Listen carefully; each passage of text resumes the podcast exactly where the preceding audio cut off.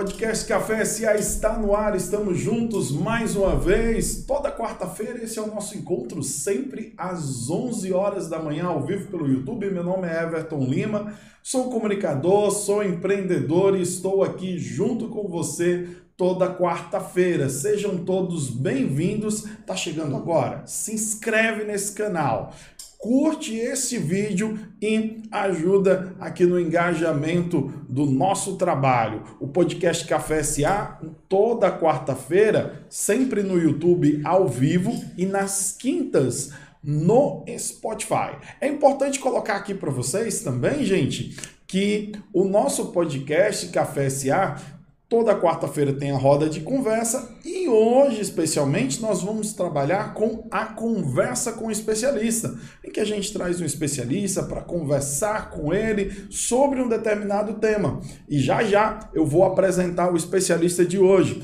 porque o Café SA tem o um oferecimento da Companhia da Fórmula Farmácia de Manipulação, presente em vários estados brasileiros de forma especial, aqui em Mossoró, está no Medical Center, na Rua Pedro Velho e na Avenida João da Escócia. É a companhia da Fórmula aqui em Mossoró, com 10 anos de mercado, 10 anos do mercado moçoroense. O podcast Café SA é transmitido ao vivo, direto de, da cidade de Mossoró, no estado do Rio Grande do Norte, então pode haver alguma referência em nossos diálogos sobre a cidade. É importante dizer que o podcast Café SA é uma produção da Agência Ação. Muito bom, sejam todos bem-vindos. Que bom ter vocês aqui.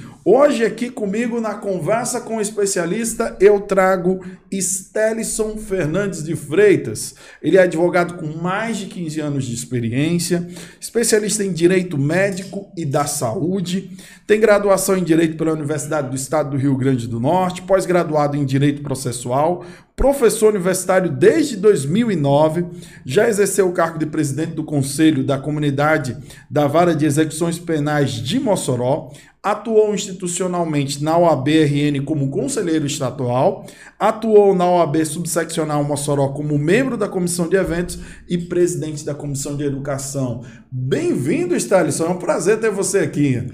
Olá, Everton, muito obrigado aí pela apresentação, né? É uma satisfação imensa participar do podcast. A gente trabalhou, falou um pouquinho aqui em off da importância de disseminar informações interessantes no nosso dia de hoje. Então, para mim, é uma satisfação, como eu falei, um prazer, né? A gente poder é, é, trazer temas tão importantes de relevância social, né? Em um ambiente de discussão bacana, um bate-papo legal, mas bastante informativo. Muito bom, Sterson. Lembrando para vocês que estão aí, tem os comentários. Você pode colocar ali nos comentários a sua pergunta. A gente vai fazer para o Sterson. Nós vamos conversar sobre o seguinte tema, gente: direito médico e de saúde. Como essa crescente especialidade pode ajudar médicos e pacientes. Vocês vão saber tudo isso hoje. Então, Chegou agora, se inscreve aí no nosso canal, curte esse vídeo e vem conosco nessa jornada. Para a gente poder começar a Sterson, eu quero saber de você o seguinte. É, vamos partir de um beabá mesmo, para começar tudo. Perfeito. Do que, que se trata direito médico e da saúde? Excelente. Eu sempre gosto de. Acho que é um pouquinho da minha, da minha pedagogia de professor, também sempre rebusco um pouquinho Aí, lá atrás. A gente viu aqui, você, é você trabalhou como professor desde 2009. Isso. Quanto tenho, tempo de sala de aula? Eu tô aí, tá me entregando na idade já. Mas eu estava fazendo as contas, só fazendo esse paralelo. É, entre academia, como aluno, e como professor e como profissional, já são 20 anos é, estudando direito e conversando sobre direito. Uhum. Isso é muito bacana. Então, é, desde 2009, aqui em Mossoró, na, aqui na nossa região, a gente já teve a oportunidade de lecionar e de palestrar tanto nas universidades públicas como particulares e, enfim, é um prazer também, uma outra maneira de disseminar o conhecimento, de compartilhar, uhum. que a gente também se identifica muito. Mas vamos lá. É, o direito médico e da saúde, ele é um ramo que, vamos dizer assim, anteriormente, antes de um debate mais específico sobre o tema, ele poderia estar encaixado, ele estava encaixado, na realidade, em outros ramos do direito mais abrangentes, como o direito civil, direito consumidor, direito penal, enfim, direitos que, de uma maneira geral, disciplinavam de modo separado, como a gente chama difuso, né? É, temas ligados à prestação de serviço na área da saúde. Nos últimos 50 anos, né, acompanhando até a evolução do atendimento médico, das tecnologias de medicina, as novas técnicas e as transformações sociais que também repercutem dentro dessa prestação de serviço, o direito médico e da saúde ele aflorou de maneira muito mais específica. Ou seja, a sociedade ela vai se tornando mais complexa, exigindo relações jurídicas mais complexas e, por sua vez, o direito precisa acompanhar essas transformações. Como? Subdividindo ramos grandes do direito em pequenos ramos, e um desses sub-ramos, pequenos não no sentido de importância, mas que antes estava abarcado por outros ramos. Então, é, é, vamos dizer assim, essa carreira solo, né, a gente pode dizer que ela se tornou mais forte nos últimos 50 anos. Né? E a, é, um estudo sistematizado do direito médico ele está efervescente. Né? É, sobretudo agora em virtude da, da pandemia, nós tivemos uma acentuação muito maior, uma evidência muito maior desse tema. Né? Então, é, é, temas que nós vamos tratar aqui, sobre, como por exemplo a judicialização da saúde, é um tema muito mais recorrente hoje, inclusive nos jornais, nos telejornais, do que era há 10, 15, 20 anos. Não é verdade? Então, a gente pode dizer que o direito médico né, e da saúde é o ramo do direito que estuda os temas comuns entre o direito e a medicina dentro das relações jurídicas que estão comportadas dentro de, dessas duas atividades, tá certo? Então, mais especificamente, o direito médico ele é mais é, entendido como aquele que estuda a prestação do serviço médico em si, a relação médico-paciente e as outras relações que gravitam nessa é, é, é entre a relação médico-paciente. E o direito à saúde ele é, está mais ligado ao acesso à saúde. Então, quando você vai tratar direito da saúde, você está falando geralmente em demandas relacionadas à prestação de serviço, seja ela público, particular ou de saúde suplementar junto aos planos de saúde. Então, direito médico especificamente vai estar mais ligado ao direito preventivo e contencioso da relação médico-paciente e o direito da saúde mais ligado a demandas de acesso à saúde. Vamos começar então sobre essa do acesso à saúde, partindo do seguinte: como é que você observa esse debate entre limites impostos sobre pelos planos de saúde aos procedimentos com base no rol da ANS? E o que, que você espera é, do julgamento sobre esse tema lá no STJ? Olha, é um tema é, que ele já é muito debatido, né? É, é, essa temática, essa judicialização acerca dos procedimentos que são ou não são autorizados pelos planos de saúde, elas estão entre os maiores índices de judicialização da saúde, certo? É, e o que acontece é que, na realidade, esse controle ele sempre foi feito, vamos dizer assim, de maneira é, é, individualizada em cada processo. Né? Um juiz em Mossoró, por exemplo, dava uma decisão, de São Paulo dava outra, o Tribunal de Justiça dava outra, até que essa discussão chegou a um julgamento maior no Superior Tribunal de Justiça em Brasília.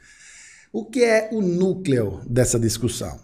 O plano de saúde, quando ele faz uma contratação, existe uma série de procedimentos que a, a, a Agência Nacional de Seguridade, é, é, que a ANS, que ela na realidade é, regulamenta essas relações, ela possui um rol de procedimentos, ou seja, uma lista de procedimentos. E a discussão é, esse rol de procedimentos, ele é absoluto, que a gente chama de taxativo, ou o médico, em uma determinada circunstância, avaliando a situação pontual individual daquele paciente, poderá é, prescrever um tratamento que esteja fora daquele rol, uhum. mas que atenda à especificidade daquele tratamento. Obviamente, desde que seja um tratamento, vamos dizer assim, consolidado e é, é, é, é aprovado pelo Conselho Federal de Medicina. Então a discussão é essa. Esse rol ele é obrigatório e absoluto, ou seja, os planos só são obrigados a, a a autorizar o que estiver ali, ou esse acesso à saúde, esse tratamento de saúde deve atender à peculiaridade do caso, prescrita por quem? Pelo médico, que é o profissional habilitado a fazer esse tipo de acompanhamento dentro do caso de cada paciente. Então, esse rol absoluto é chamado de rol taxativo e esse rol aberto é chamado de rol exemplificativo. Por quê? O exemplificativo, porque existe o rol, mas aquele rol é apenas um exemplo de procedimentos certo. que podem ser utilizados. Porém, é, dentro da singularidade do caso, poderá ser autorizado outro. Então, existe essa discussão: o rol é taxativo ou o rol é exemplificativo. Se você analisar, fazer um mapeamento geral das decisões é, de primeiro e segundo grau e até mesmo de terceiro grau é, no país, a gente tem uma predominância é, de decisões que a gente chama de jurisprudência, é, no tocante ao rol exemplificativo, dizendo o quê?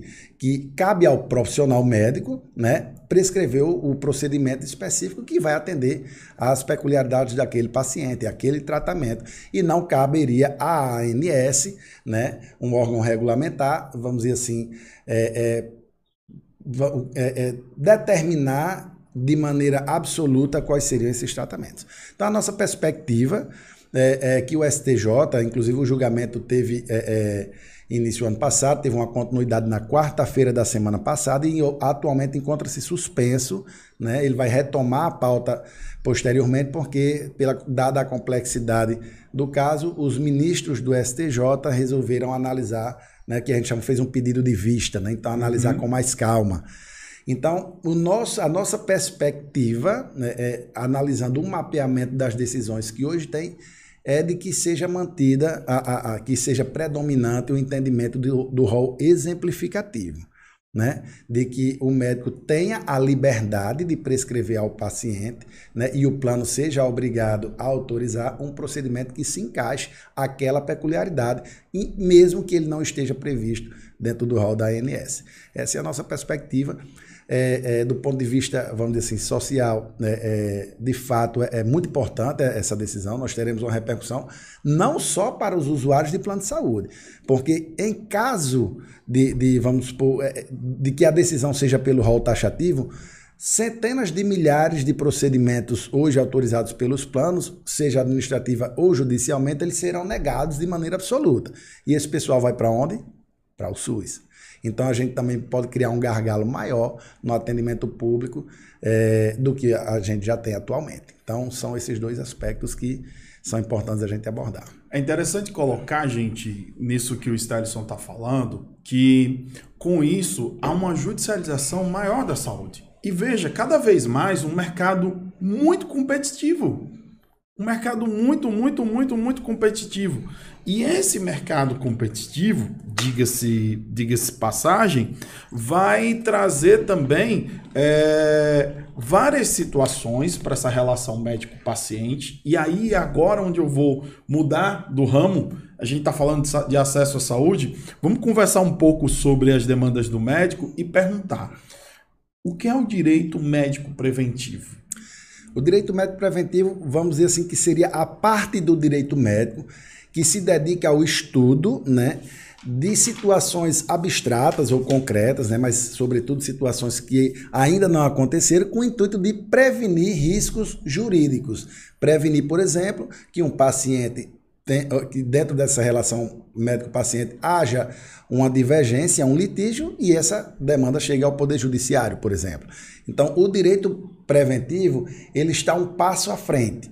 Ele está, é, é, como toda a prevenção, de um modo geral, é como você ir tratar uma doença já estabelecida no seu, no seu corpo, ou você ir fazer um check-up preventivo. Então, o direito preventivo ele está um passo à frente. Né? Então, ele busca, obviamente, é, dentro de um estudo, de um mapeamento é, da atuação daquele profissional ou daquela instituição, entender de que maneira as relações jurídicas acontecem naquele ambiente e apresentar é, é, soluções ou, ou, ou, ou programas de prevenção de risco jurídico para evitar que esse risco ocorra, que essa, essa, esse conflito ocorra e que, por vezes, chegue até ao Poder Judiciário. E aí, Stelson, a pergunta é: existem muitos processos?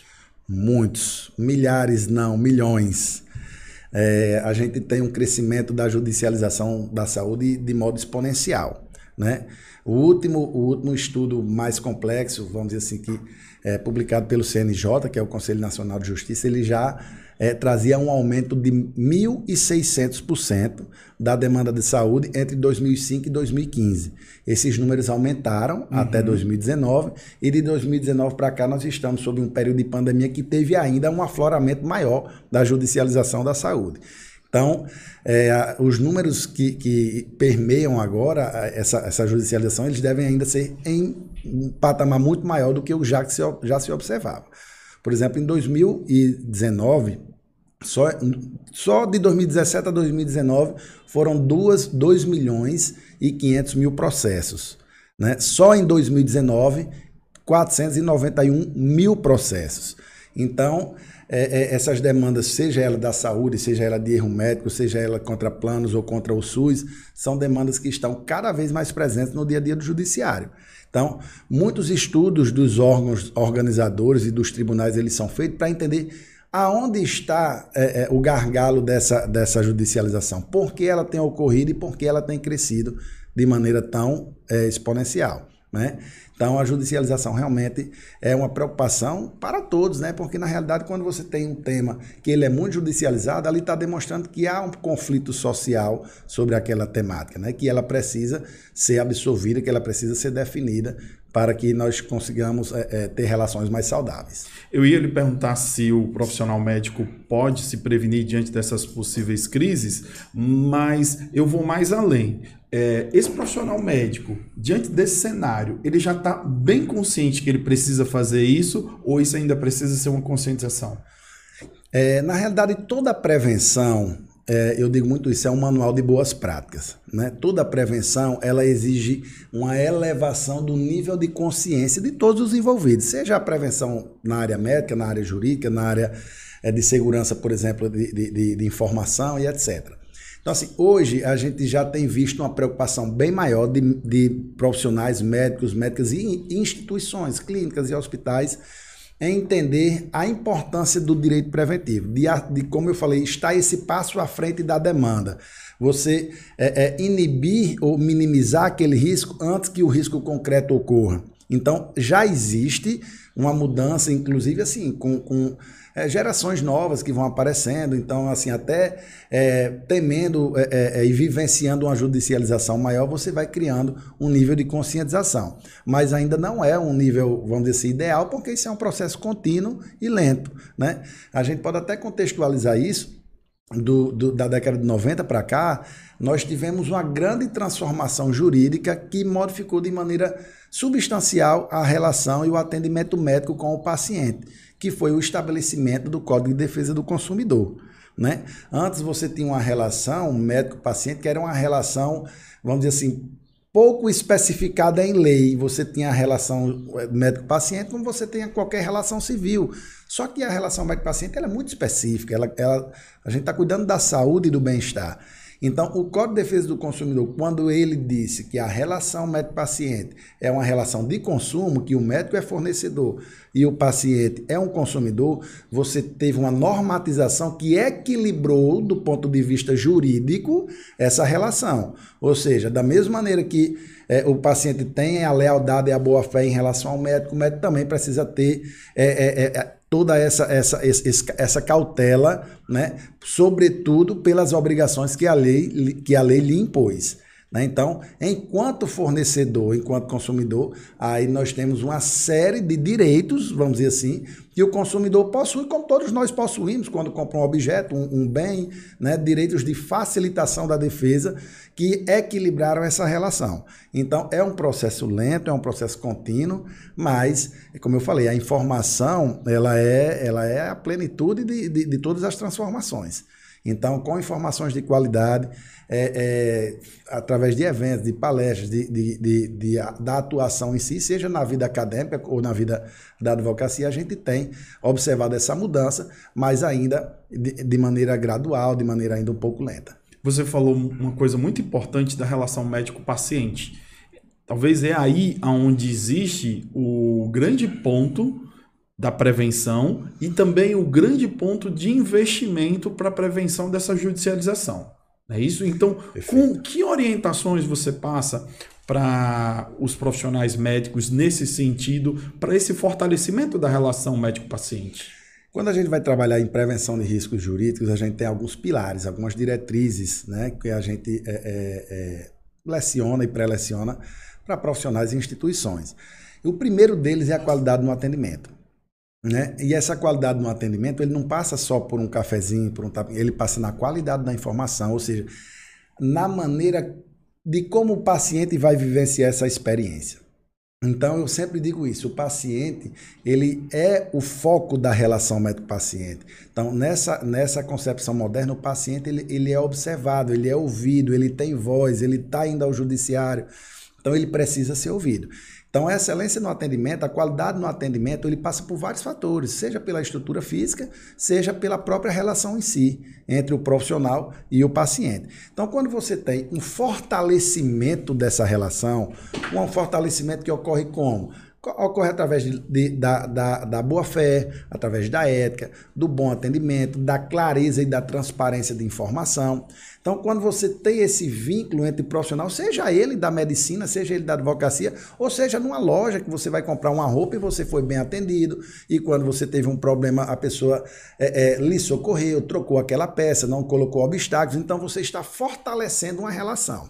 Então, eu lhe digo com convicção, que o fortalecimento da relação médico-paciente ele é o pilar principal da prevenção de riscos jurídicos e da diminuição da judicialização. Da mesma maneira que o enfraquecimento da relação médico-paciente, que aconteceu através da disseminação, da massificação do atendimento médico, ele é uma das principais causas de judicialização.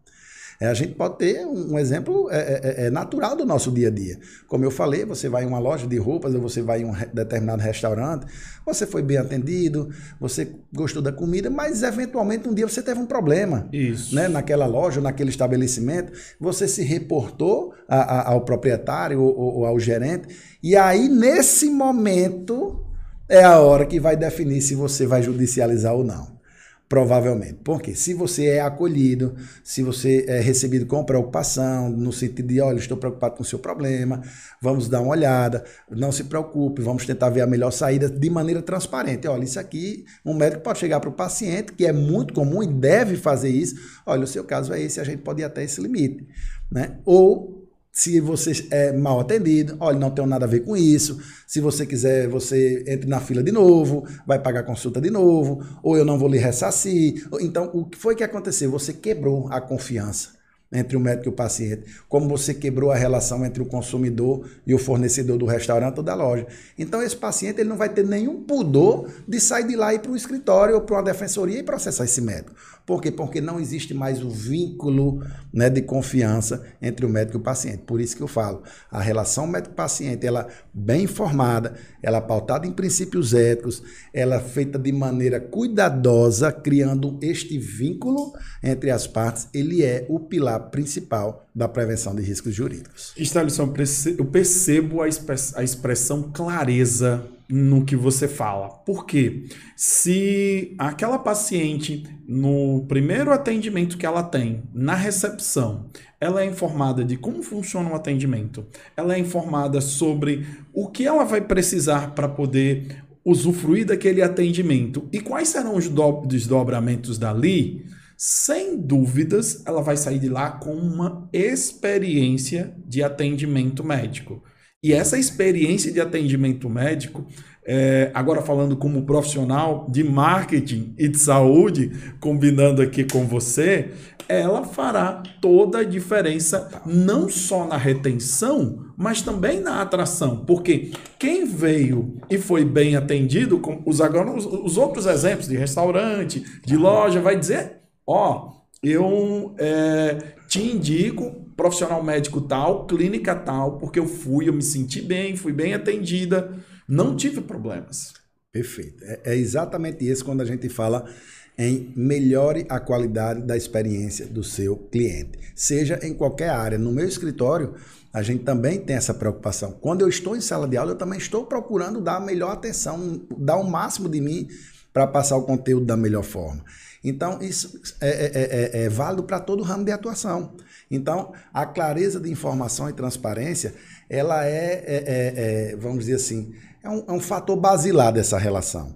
Porque, inclusive, grande parte da judicialização da saúde, ela acontece muitas vezes nem em relação ao erro técnico, o erro, vamos chamar, o erro do bisturi, o erro de diagnóstico. Muitas vezes o erro está no dever de informar, que a gente chama dever informacional do médico em relação ao paciente. Então, o paciente, enquanto consumidor, como em qualquer outra situação de relação de consumo, ele precisa estar total e plenamente esclarecido né, sobre todas as circunstâncias que, que permeiam aquele serviço ou aquele produto. Né? Então, é, é, clareza de informação, é, transparência de informação é um, é, é, é um dos, é, é, um dos, vamos dizer assim, se o pilar da prevenção é a relação médico-paciente, um dos pilares de sustentação da relação médico-paciente é a transparência e a clareza de informação. Muito bom, muito bom. Você está acompanhando o Café SA de hoje na conversa com especialistas sobre direito médico e da saúde. Estamos conversando com o advogado Stelison Fernandes. O papo aqui está avançando e está avançando muito bom. Você que está chegando agora, pode curtir esse vídeo, recomendar aí para os seus amigos. Você profissional médico que está assistindo esse vídeo agora, Pode recomendar para os seus colegas e fique aqui conosco. Você que está acompanhando aí pelo Spotify, vai acompanhando e vai anotando tudo que a gente está trazendo aqui para vocês. Eu sou Everton Lima, sou o apresentador do nosso podcast Café SA. Stelson, eu vou falar aqui ainda sobre a história de clareza e a gente fala de clareza, me lembra muito a questão de registro. Existem alguns documentos médicos em que se tornam como comprovações para esses profissionais é, nesse processo de prevenção? Perfeito. É, quando você vai fazer um, um, programa de prevenção de riscos jurídicos, né, como qualquer programa preventivo, você faz uma análise de, de como se dá aquela prestação de serviço. Né? E um dos principais é, é, é olhares eles têm que ser dados aos documentos médicos. O que são documentos médicos? São todos aqueles documentos que formalizam as informações e as relações jurídicas que foram tratadas dentro daquela prestação de serviço. É, muito comumente, né, não raro, essa relação sempre se deu de maneira verbal. Então a gente fala que a cultura da oralidade, ela de fato, ela transparece de fato uma confiança entre as partes, não deixa de ser, a partir do momento que, que você fez um contrato que a gente chama, nem todo contrato é escrito, certo, gente? Existe o contrato verbal, existe o contrato formal, que é o contrato escrito. Então, independente daquela relação estar no papel ou não, formalizado ou não, ali é um contrato certo? Só que por mais que haja boa fé, por mais que haja confiança entre as partes, a formalização dessa relação ela é uma segurança jurídica para todos os envolvidos. Essa é uma grande, essa é uma grande barreira que a sociedade como um todo é, é, tem que ter essa mudança de consciência. Às vezes a gente acha que uma pessoa que pede para você assinar um contrato, ou um recibo, ou, alguma, ou algum outro documento de formalização do que já está combinado, é porque ela está desconfiando, é porque ela não, de alguma maneira, acha que você vai se aproveitar de, de alguma situação, mas não. A documentação bem feita, com clareza, com cláusulas é, é, é, é, seguras para ambas as partes, ele é essencial para se formalizar, para se dar rigidez a essa relação. Porque muitas vezes são detalhes que podem passar despercebidos entre as partes, não por má fé, mas por um descuido. Por exemplo, você pode entender que um determinado preço de um serviço ou de uma cirurgia foi X, mas se precisasse de uma determinada é, técnica auxiliar, ele teria um acréscimo de Y. Isso foi falado, mas não foi bem entendido ou não foi falado, e aí vai ficar, no final das contas, aquele disse-me disse, entre o médico e o paciente, ou entre o hospital, a clínica e, e, e o cliente, se aquela cobrança é legal ou ilegal. Quem iria resolver isso? O contrato de prestação de serviços médicos. Então, assim como é, é, é, várias relações que a gente estabelece no nosso dia a dia. É claro que mais de 99% das nossas relações sociais, elas acontecem de maneira verbal. Você não pode ir ali, meu amigo, ganha um confeito, assina aqui um papel. Aí é, aí é demais. Mas, assim, relações importantes, é, é como é uma relação médico-paciente, é, ela merece uma atenção especial. Né? Até porque, como eu falei, em virtude desse dever informacional que o médico possui, de, ou seja, de, de, como é que ele vai demonstrar em uma determinada discussão judicial que ele passou todas aquelas informações ao paciente? Então, existe um documento específico para isso. É um termo de consentimento livre e, e esclarecido. Então, se eu chego lá na frente, o paciente processa um médico, um hospital, uma clínica e diz: Ah, mas isso não foi me informado. Se eu tenho o um documento para comprovar, eu vou ter grande chance de desenvolver uma tese defensiva em cima daquilo ali. Se eu não tiver, eu vou ter mais dificuldade, porque essa tese do documento eu não tenho. Então, é importante para trazer segurança. Eu sempre gosto de deixar claro, a mensagem é essa. A relação jurídica, os documentos médicos, que não é só contrato, nós vamos tem outros, tem prontuário, tem uma série de outros contratos, de, de, de outros documentos, eles servem para fortalecer da transparência, da solidez e da segurança a relação. E não para dizer que A está desconfiando de B ou B desconfiando de A. É um ponto interessante você colocar isso, porque eu fico me lembrando aqui de prontuário médico, eu fico me lembrando de receituário e de letra de médico. É impressionante. Tem, tem alguns profissionais médicos, parece que para você ter uma letra é, você tem uma letra diferente, basta você ser um médico. parece, parece ser isso. Basta você receber uma receita, eu acho que só o farmacêutico consegue ler aquilo lá.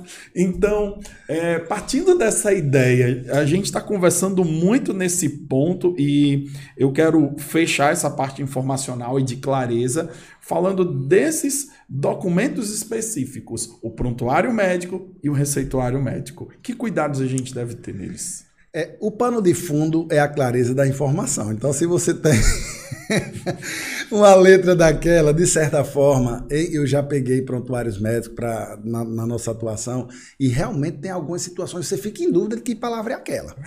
Isso aí é. Então, a partir do momento que você pode colocar em dúvida uma determinada informação, isso é um risco. Né? Porque ali eu posso dizer, ah, isso aqui é, é qual? E o outro pode dizer, não, isso aqui é quem.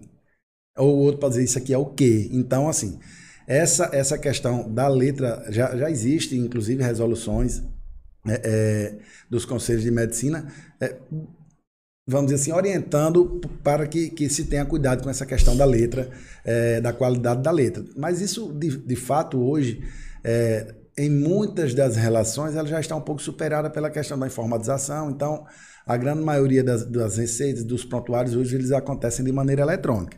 Mas isso não quer dizer que não que é, o que a modalidade de, de formatação desse documento, se é manuscrito ou se é, é, é digitada, enfim, informatizada, isso não muda a essência da clareza da informação que é bom para todos. Então, assim, o prontuário, é, que geralmente hoje ele é eletrônico, ele deve estar completo, claro, é, trazer todas as informações pertinentes ao tratamento, a todas as abordagens, a tudo que foi desenvolvido dentro daquela terapia, né? De modo a que futuramente, se houver algum tipo de questionamento, seja por parte do hospital em relação ao médico, do paciente ao enfim, dentro dessa relação, o prontuário ele é de fato um núcleo de análise desses, de, dessa relação. Então, a gente sempre fala isso, o prontuário ele é, é, ele é um retrato daquilo que foi operacionalizado dentro daquele tratamento. Então ele tem que ser fiel, ele tem que ser o mais detalhado possível para se evitar interpretações diferentes,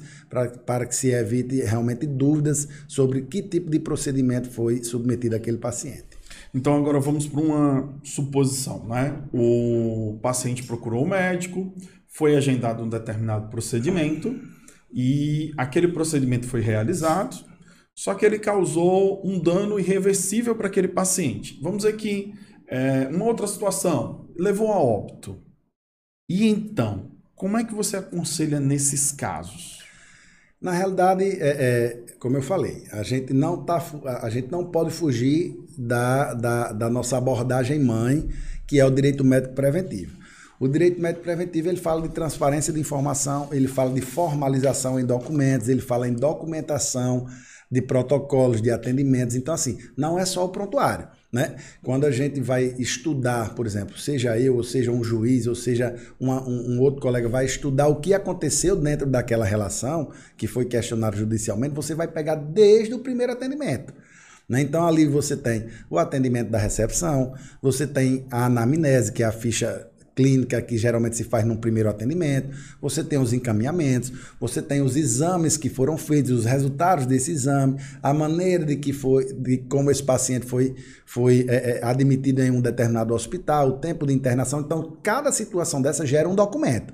Então, o ideal é que nós tenhamos essa cronologia documental de maneira organizada, de maneira clara. Né? Então, assim, a depender de cada caso, a gente pode ter maior ou menor dificuldade de desenvolver uma tese, de desenvolver uma defesa, né? ou mesmo de, de, ter, de ter sucesso na demanda, se for o caso do paciente.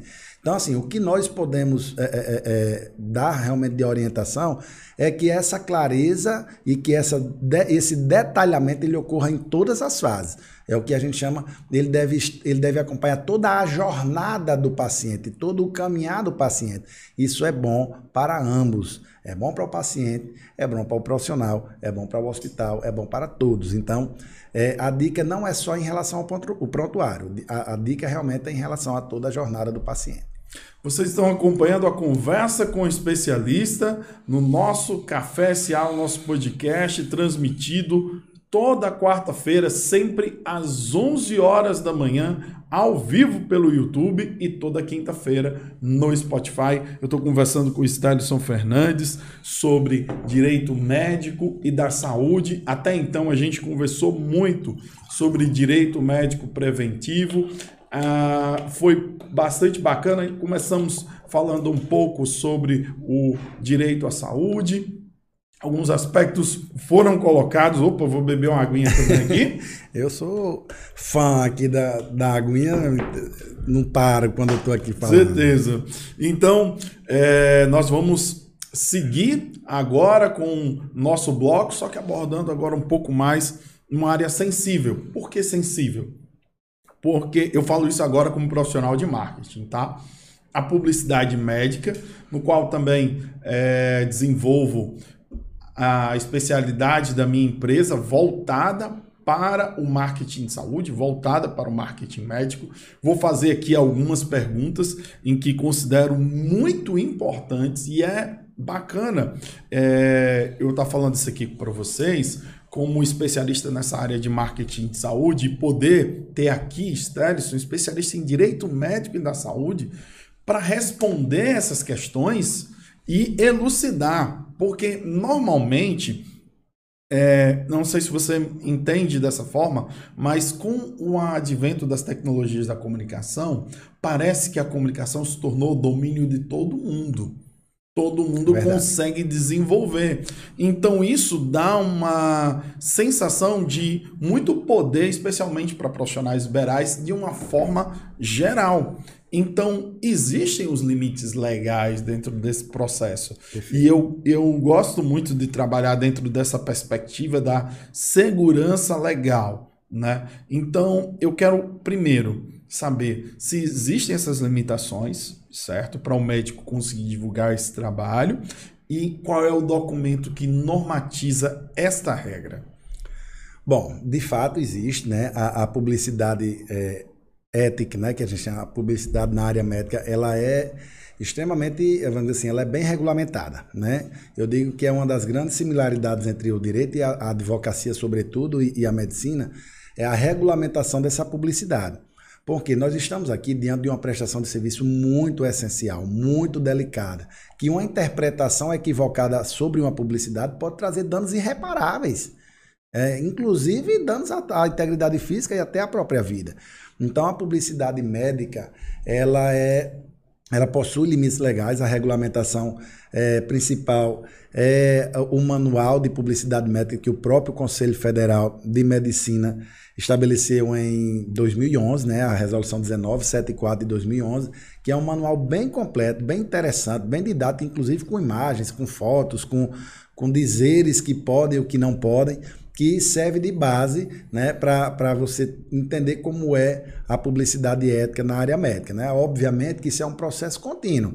Em 2011 nós tivemos essa resolução, em 2015 uma atualização, em 2019 outras atualizações, e isso vem acompanhando as transformações sociais. Mas deve-se ter muito cuidado, muito cuidado com a publicidade médica, porque também publicidade médica está lá no percentualzinho de judicialização da saúde, ela está num percentual em torno de 6 a 7% das demandas Eita. na área da saúde está vinculada à publicidade médica.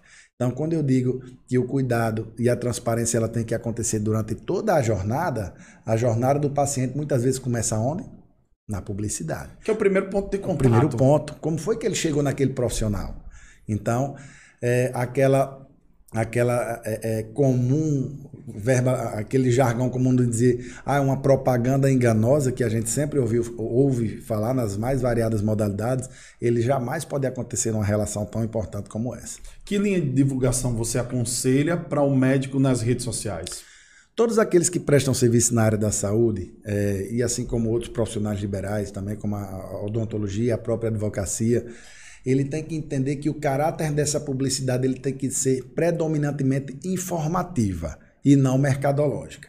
Então você tem que enaltecer a informação sobre o procedimento. Você pode falar sobre, obviamente, a, a, a, a é, qual a qualificação daquele profissional, onde ele, onde ele é, obviamente, tem que ter o, o, número do CRM, onde ele fez residência, qual é o número do, do, do RQE dele, que é justamente o registro de especialista.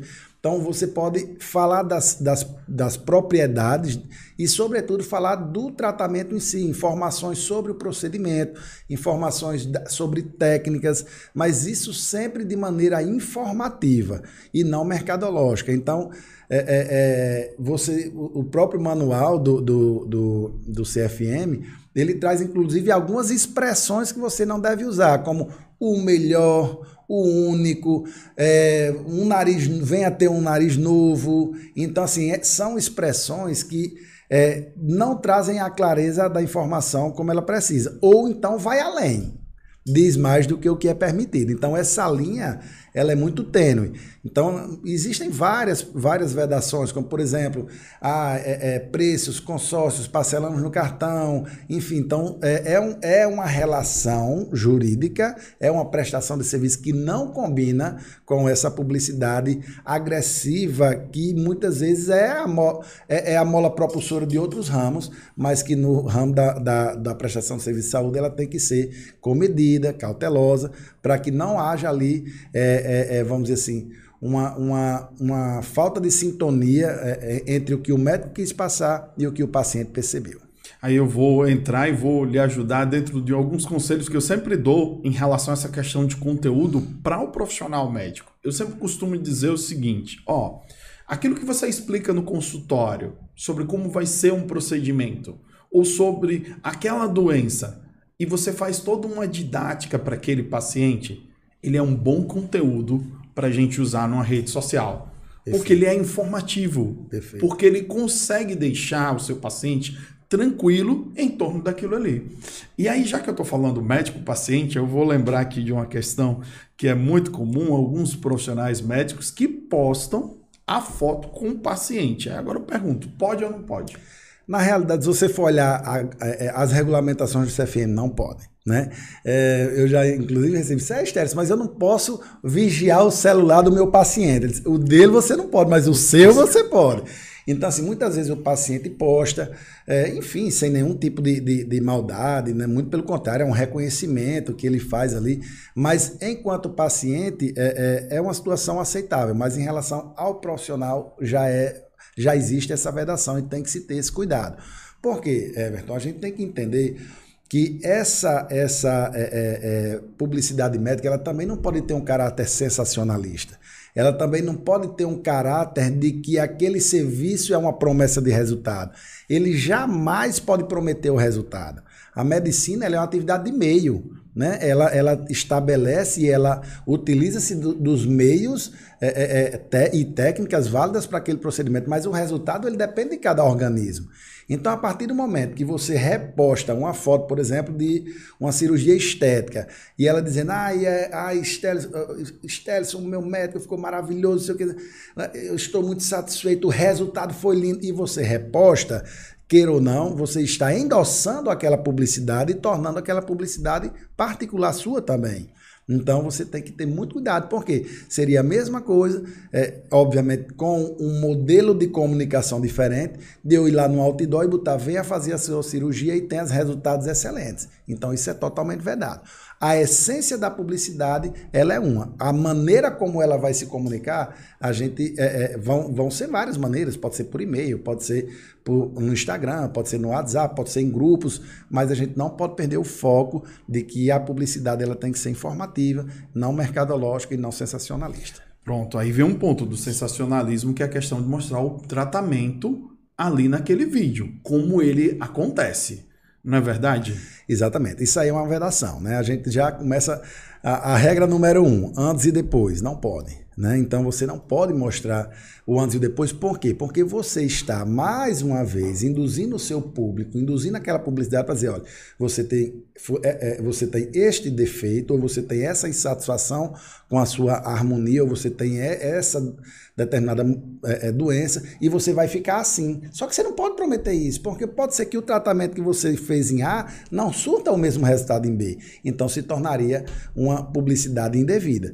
Né? Então, as imagens é, é, é, do antes e depois não podem, as imagens, é, principalmente contendo sangue, contendo órgãos, contendo pedaços é, é, é, vamos dizer assim, vestígios ali da atividade médica, eles também trazem um cunho sensacionalista, né? E eles também devem ser evitados. Né? Então, o médico pode mostrar uma determinada imagem em um, em um contexto. Por exemplo, ele pode utilizar, vamos pegar aqui a rinoplastia, que é a cirurgia plástica de nariz ele pode, dentro de um conteúdo, mostrar os tipos de nariz, que existem narizes é, é, é, é caucasianos, existem negroides, assim, dependendo do modelo, ele dizer, olha, isso aqui é um modelo de nariz, e depois ele, dentro de um caráter informativo, dizer, olha, esse aqui é o nariz que foi corrigido aquele defeito que tinha lá no molde. Que a gente fala defeito, é, é não, não que isso seja é, esteticamente errado, mas o paciente, quando procura, ele procura querendo melhorar a harmonização facial dele. Então, para o paciente,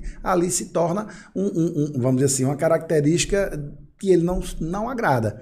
Então, assim, olha, foram corrigidos esses e esses aspectos, mas não você pegar o paciente antes e o paciente depois. Você, é, é, em síntese, você pode comunicar sobre o procedimento, comunicar é, é, sobre as técnicas, por exemplo, é, exemplificar, de ilustrar de uma ou outra maneira, mas jamais estabelecendo essa relação com o caso concreto e jamais sem dar a conotação de garantia de resultado.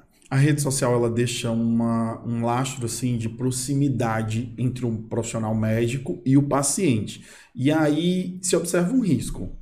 Ele vai poder mandar uma pergunta ali para aquela rede social. Vamos dizer, se ele tem um WhatsApp profissional do médico, ele vai mandar uma pergunta e vai trocar mensagem para aquele médico. Ele pode fazer isso? Vamos lá. Aí são duas situações diferentes, né? É, é, o ambiente em que essa mensagem vai ser trocada, né? O primeiro de tudo é que se você está tratando de, de um atendimento, Sim. né? Seja ele pelo direct do Instagram, seja ele pelo e-mail, ou seja ele pela, pelo WhatsApp, ele, primeira coisa, ele tem que garantir a, a, a, a, o sigilo daquelas informações. Então, muitas ferramentas que são utilizadas para se comunicar hoje em dia não possuem essa segurança. Então, você tem que ter muito cuidado. Esse é o primeiro ponto, a guarda do sigilo médico. Em relação ao outro ponto que a gente pode linkar com essa sua pergunta, o atendimento à distância que é, por exemplo, a telemedicina. Né? É, a telemedicina ela foi amplamente disseminada agora no período da pandemia e ela foi uma ferramenta excelente, né? mas ela também tem que ser utilizada com parcimônia, tem que ser utilizada com cautela. O artigo 37 do Código de Ética Médica, ele veda né, o atendimento sem que seja feita uma devida análise pessoal daquele paciente, salvo em situações de urgência, etc, etc.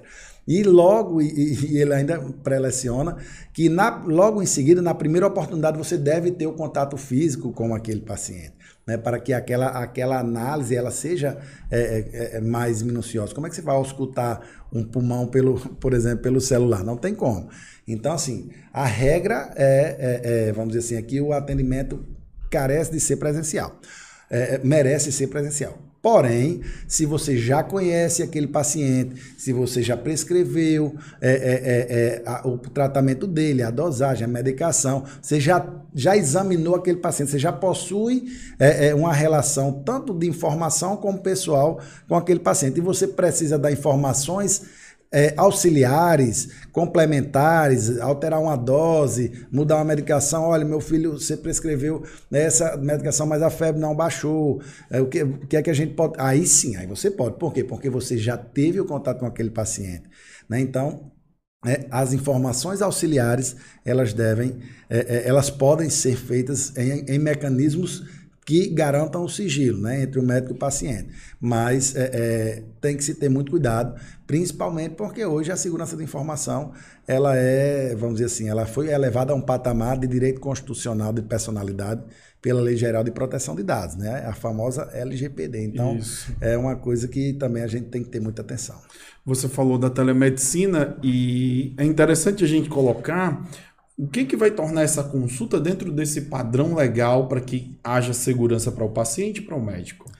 Basicamente são a, a, os mecanismos né, de, utilizar, é, é, de comunicação. Né? Então, é, já no bojo dessa, dessa, nova, dessa nova conotação da telemedicina trazida pela pandemia, Vários sistemas é, é, foram disponibilizados que possuem criptografia de ponta a ponta, que possuem é, é a segurança é, é, de dados em, em, nuvens, enfim, com acesso apenas por senha. Então, assim, o, a principal característica é essa, que haja um, um ambiente de comunicação que seja qualitativo entre o médico e o paciente, mas que resguarde ali as condições de segurança. Então, não pode estar tá mandando bilhete, não pode estar tá mandando aviãozinho, não, mas é, já existem sistemas, inclusive o próprio Conselho Federal de Medicina, ele no, no, no site dele, ele, ele estabeleceu um ambiente para que se pudesse receituar, por exemplo, dentro de uma criptografia segura. Então, você pode, por exemplo, ter uma consulta hoje com um paciente e você precisa receitar, você pode utilizar esse sistema, porque ele já está adequado a essas exigências. Algum, algum tempo atrás, nas perguntas anteriores, você falou sobre o RQE, que é o registro que indica a especialidade no médico, se ele é especialista em nefrologista, por exemplo. Ele tem um RQE, né? Se é dermatologista, ele vai ter um RQE. Então, se eu sou um profissional médico, e eu não tenho esse RQE e eu quero atuar em uma especialidade ou subespecialidade, Pode? Não, não pode. Porque a, o, o, a, a, qualificação de especialista ela vem exatamente através do programa de qualificação é, é, é, é estabelecido pelo Conselho Federal de Medicina. Então só se pode, só pode se apresentar como nefrologista aquele que fez a residência em nefrologia, passou por todos aqueles requisitos e recebeu o seu RQE. Então qualquer profissional que não tenha essa devida especialização, isso acontece muito nas cirurgias estéticas, é, e vem a, a, a, se propagar como apto àquela, àquela situação, ele está infringindo um, um, um, o Código de Ética Médica e ele pode é, desenvolver ali dentro uma relação com a já começou errada essa relação. Vamos dizer, eu fui me consultar com um dermatologista que não é dermatologista. Então, aí é, aquele sinalzinho da, da, da, da do, risco jurídico, ele já vai lá para cima, né? Porque é, é, é uma relação que já começou errada. E aí, dentro de você está falando agora em relação a procedimento médico, procedimento estético, o que, que tem que ser feito para tornar esse procedimento médico ou estético amparado legalmente? Né? A gente vai precisar de um contrato de prestação de serviços para essa relação médico-paciente? Perfeito. Essa sua, dentro dessa sua colocação, a gente pode fazer duas abordagens. A primeira remete à questão anterior. Para que se haja uma, uma, uma, uma relação no, do ponto de vista estético, aquele profissional tem que ter a qualificação, tem que ter o RQE, tem que estar apto do ponto de vista técnico e legal, né, formal, para desempenhar aquele procedimento. É, a cirurgia estética, na, a cirurgia estética não, o procedimento estético, ele possui um diferencial em relação a todos os outros procedimentos da área médica né? Porque é, o entendimento do Poder Judiciário é que quando você faz um, procura um procedimento estético e quando o profissional presta esse serviço na área estética, você cria uma expectativa de resultado. Né? Então, aquele resultado que a gente não permite que o médico prometa lá atrás, mesmo sem você permitir, quando você procura um profissional para harmonizar é, é, por exemplo, o seu nariz, é, usando aquele mesmo exemplo, você tem a expectativa que você fique com uma característica melhor. Isso aí já foi reconhecido pelo Poder Judiciário. Não quer dizer que o médico tenha a obrigação de atender essa expectativa. Né? Então, essa expectativa ela tem que estar aqui. Então, não pode estar a expectativa do paciente aqui e a do médico realista aqui. Então, esse profissional ele tem que ter esse cuidado de chegar para o paciente e dizer, olha, eu entendo que você é, é, tem essa perspectiva, mas é interessante você entender que pelas suas características físicas, pelo seu tipo de pele, pelo seu formato de, de a sua harmonização, então você talvez não vá, você pode chegar até aqui, a gente não pode prometer, mas você pode, é, tem que alinhar essa expectativa para que depois você não, não, não venha dizer assim, ah, eu vou processar esse médico porque eu criei uma expectativa diferente do que ele me trouxe. Aí é onde entra o documento médico. O contrato de prestação de serviço, eu vou até fazer um adendo, ele deve ser utilizado para todas as relações mais complexas, não só para a relação estética. Né? Então, se você vai fazer uma cirurgia ginecológica, se você vai fazer uma cirurgia corretiva, obviamente excetuando procedimentos mais simples e, e questões até mesmo de urgência, que não dá tempo de você é, é, programar toda essa documentação, inclusive é ressalvado essa possibilidade pelos, pela, pela legislação, é, é importante você ter o contrato. É importante, não, é imprescindível. Né? Eu já tive situações é, de, de, relações, já tomei conhecimento de relações super saudáveis entre médico e paciente, mas o paciente entendeu que a, a, a acomodação dele era para ser um apartamento e não uma enfermaria. Isso não estava no contrato. Isso pode acontecer em qualquer tipo de cirurgia, não só na estética. Por isso que eu falo da importância de qualquer é, do contrato em qualquer relação. Então, essa expectativa, ela, como você bem falou, ela é construída de acordo com as informações que você trata com o médico. E aí a gente vai rememorando toda Isso. a nossa conversa, Isso. né? O consentimento, um dos documentos mais importantes da relação médico-paciente é o termo de consentimento. Por quê? O paciente, primeiramente, ele tem autonomia, isso é um princípio da bioética, que ele deve consentir, né? Ele tem autonomia para querer ou não fazer aquele tratamento. Mas não basta simplesmente ele assinar um papel o consentimento ele tem que ser esclarecido, ele tem que estar devidamente informado sobre os riscos, sobre as possibilidades de intercorrência, sobre as expectativas que não podem ser criadas, sobre o resultado que não pode ser prometido, sobre a possibilidade ou não de reoperação. Então, tudo isso é informado, é construído um consentimento durante todo o processo.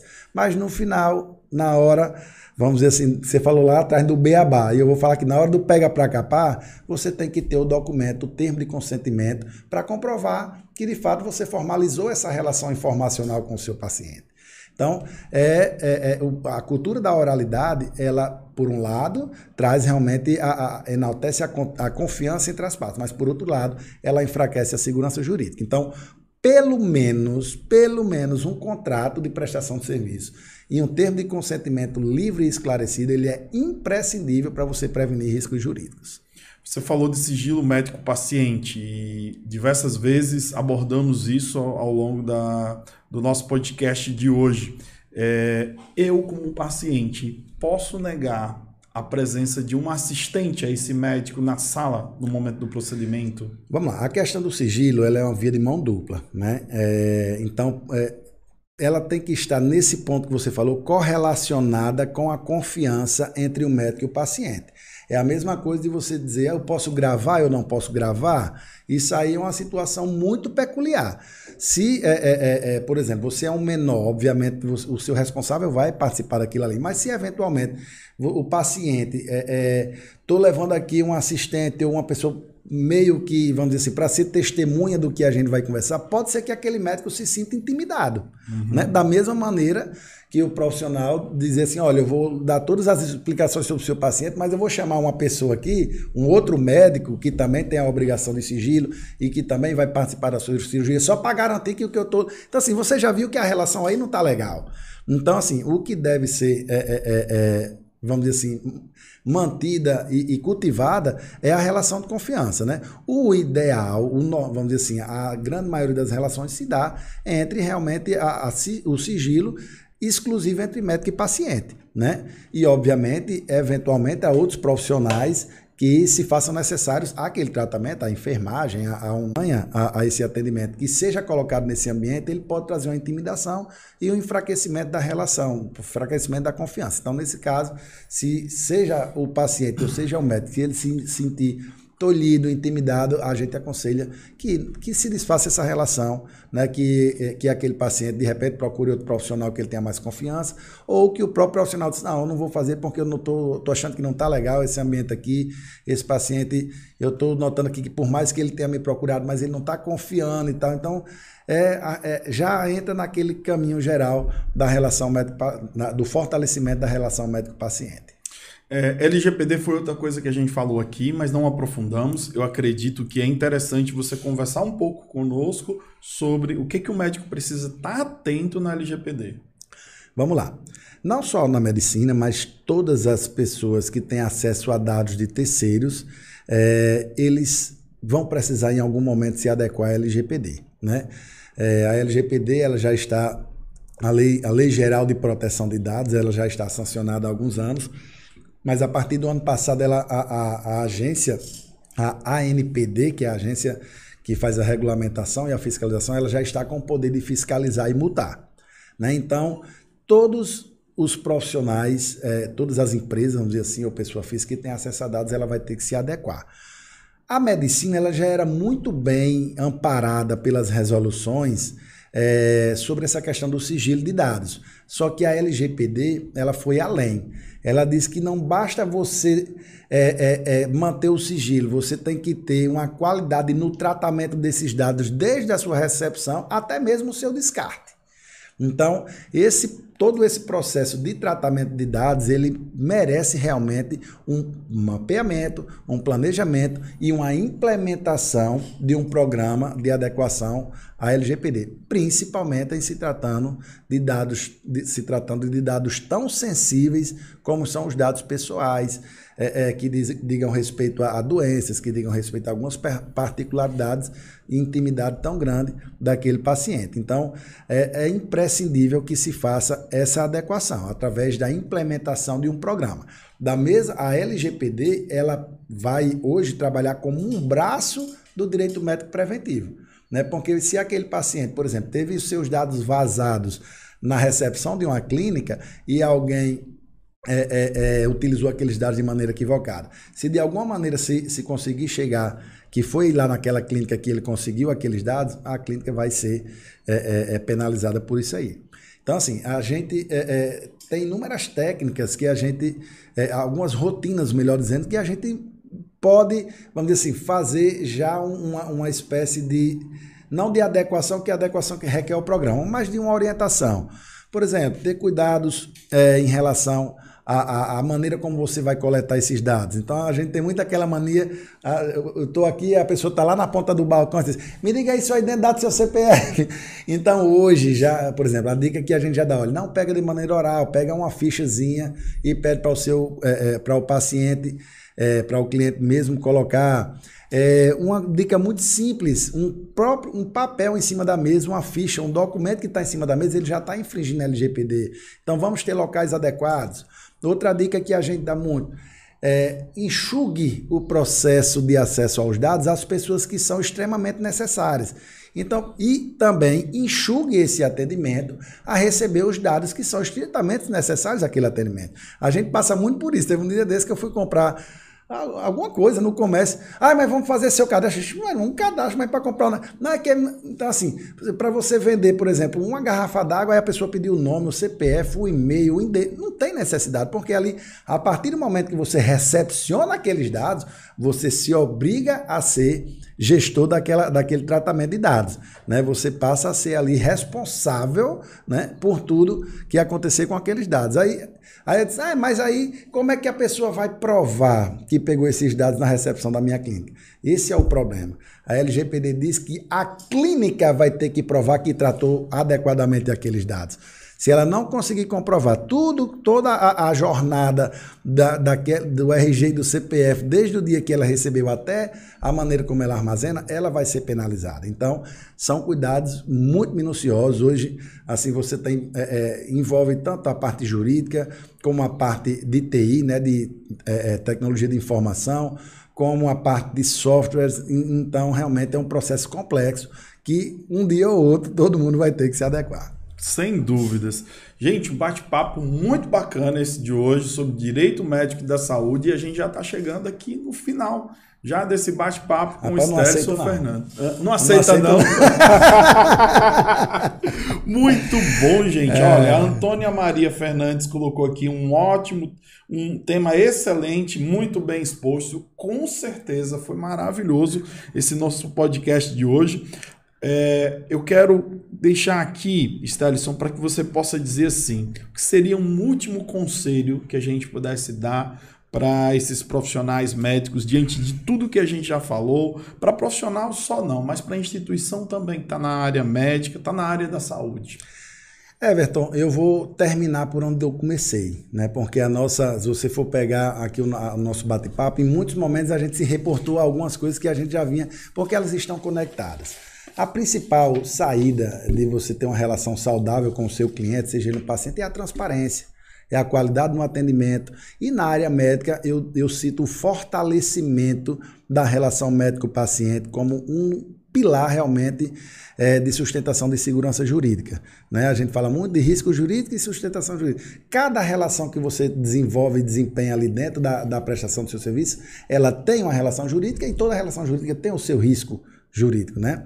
Então, assim, se você proporciona uma boa experiência, se você tem qualidade no seu atendimento, e aí eu falo qualidade técnica, você tem aptidão para aquele atendimento, você trata bem o seu, o, o, seu cliente, o seu paciente, o seu consumidor, né? E a gente já faz um pouco um apanhado de tudo, a probabilidade é, é, de você ter uma judicialização dessa relação é menor, né? Você diminui muito, às vezes até em algumas circunstâncias, dependendo da maneira como você trabalhar você praticamente exclui o risco de, de alguma demanda judicial.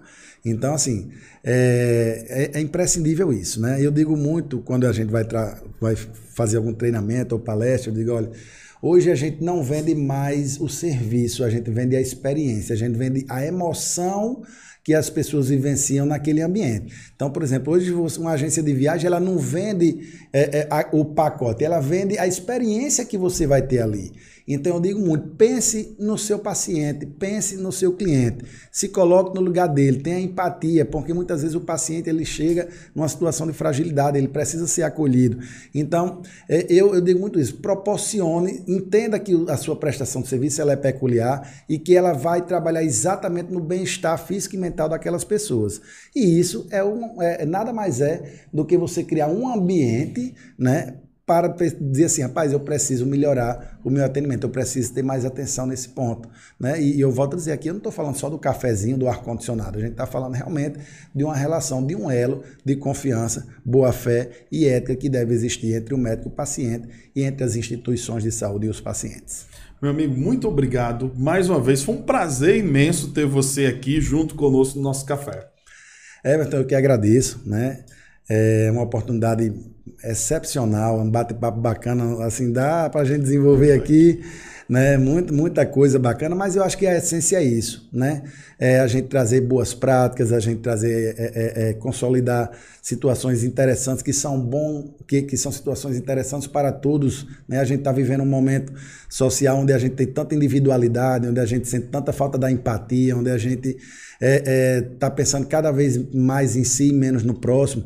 Então, é, é, é to, eu acredito que toda relação subjetiva, seja ela profissional ou pessoal, ela tem que ter esse pano de fundo e poder disseminar isso como uma prática profissional que vai trazer prevenção, é, prevenção de riscos jurídicos, de dor de cabeça que muitas vezes pode acontecer para o profissional, através de simples práticas de qualificação e de atenção a outra pessoa, eu acho que é importante.